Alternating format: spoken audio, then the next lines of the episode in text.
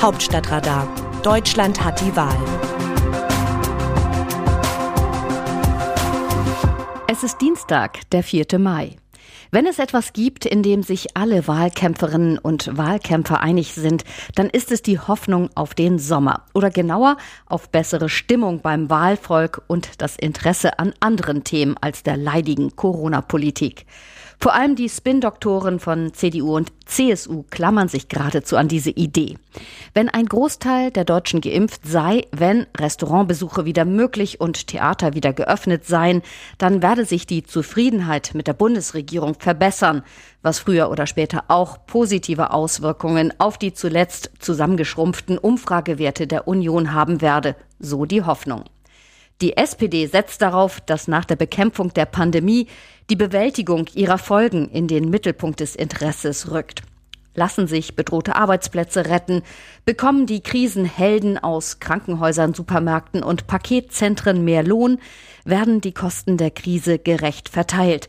Mit diesen und anderen sozialen Fragen wollen die Genossen im Wahlkampf punkten.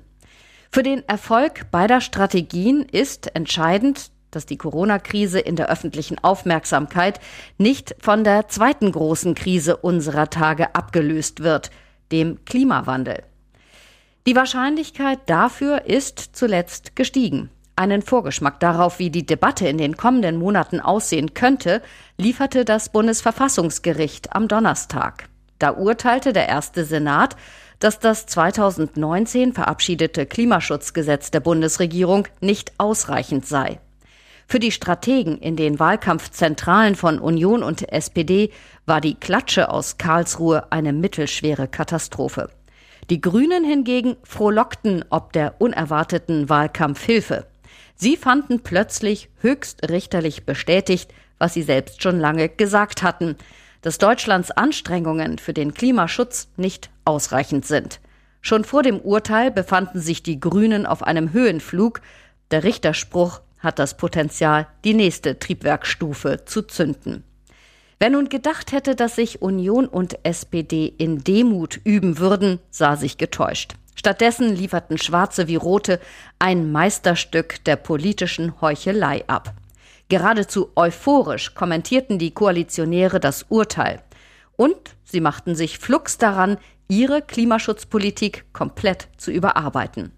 Was bislang angeblich nicht möglich war, kann nun gar nicht schnell genug gehen. Noch in dieser Woche will Bundesumweltministerin Svenja Schulze Vorschläge für eine Überarbeitung des Gesetzes vorlegen. Bis zur Sitzungswoche des Bundestages im Juni soll die Novelle durch das Parlament. Die Bundeskanzlerin ist dafür, ihr Vizekanzler sowieso.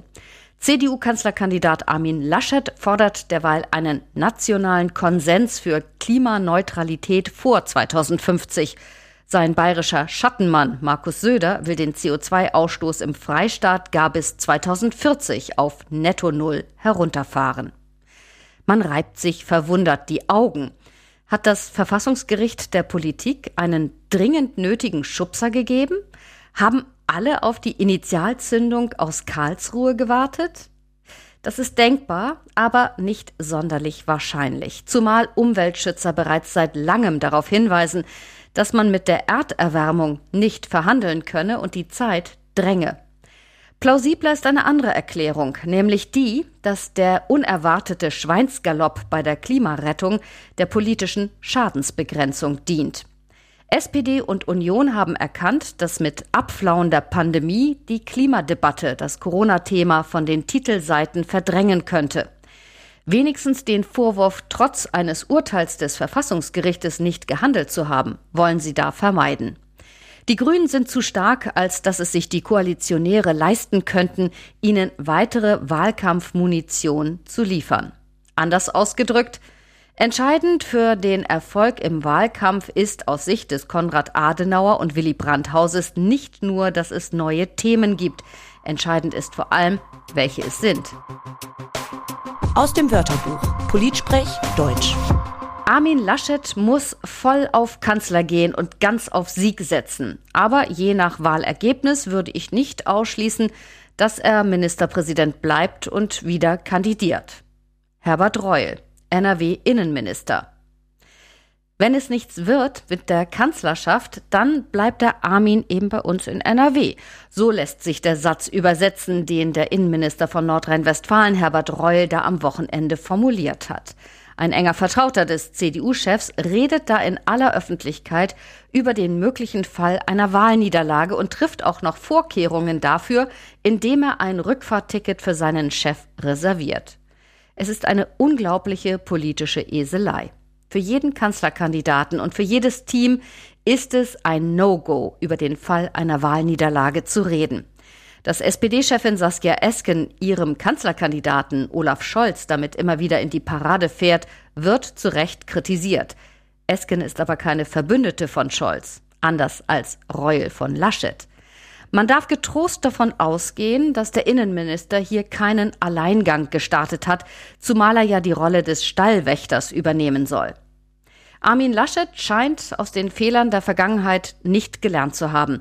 Seinem Vorgänger als Chef der NRW-CDU Norbert Röttgen wurde nach der verlorenen Landtagswahl 2012 zum Verhängnis, dass er sich im Wahlkampf nicht eindeutig zu einem Wechsel in die Landespolitik bekannt hatte. Der politische Seiltänzer Laschet versucht nun unter veränderten Vorzeichen das gleiche Kunststück. Das Absturzrisiko ist gewaltig. Wie sehen andere Nationen Deutschland? Zum Urteil des Bundesverfassungsgerichts in Karlsruhe zum Klimaschutzgesetz schreibt die italienische Zeitung Corriere della Sera aus Mailand, das vor zwei Jahren von der Großen Koalition verabschiedete Gesetz verpflichtet Deutschland, die Treibhausgasemissionen bis 2030 um 55 Prozent zu senken. Um das Ziel der vollständigen Neutralität rechtzeitig zu erreichen, wären in den nächsten 20 Jahren wesentlich deutlichere Kürzungen erforderlich. Das Urteil fordert die Regierung und das Parlament auf, das Gesetz zu ändern und nach 2030 strengere Gesetze und klarere Ziele zu setzen. Das Urteil ist ein Rückschlag für Angela Merkel, die all ihre Vermittlungsfähigkeiten für den Klimakompromiss eingesetzt hatte. Der Finanzminister und SPD-Kanzlerkandidat Olaf Scholz erinnerte daran, dass es die CDU war, die blockierte, was das oberste Gericht jetzt von uns verlangt.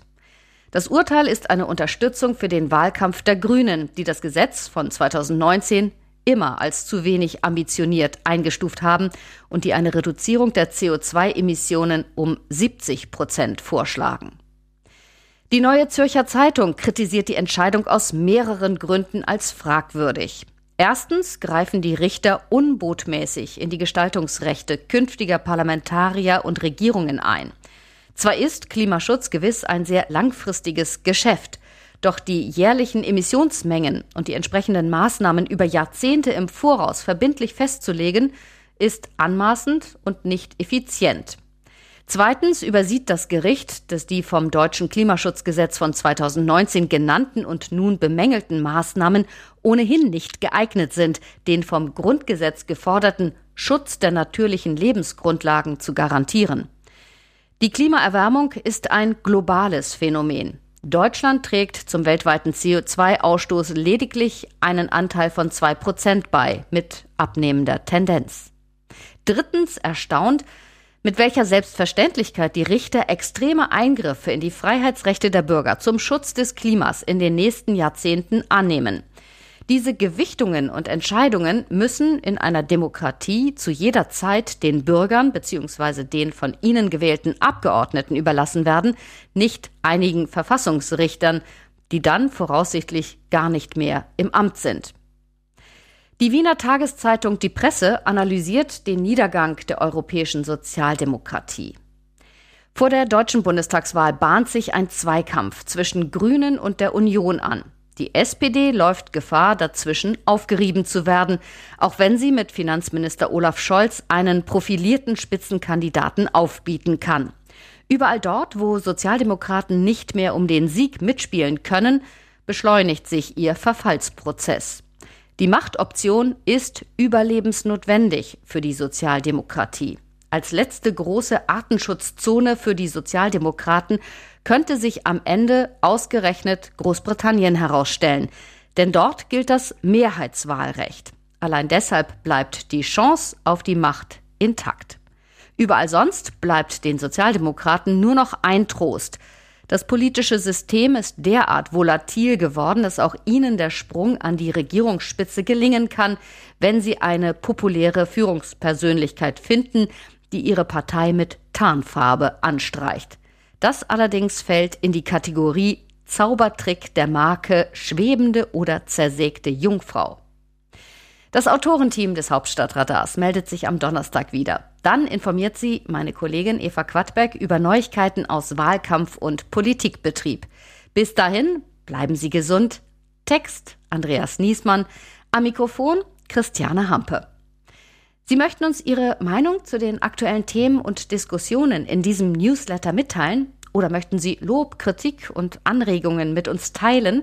schreiben Sie uns gern eine E-Mail an hauptstadt-radar.rnd.de.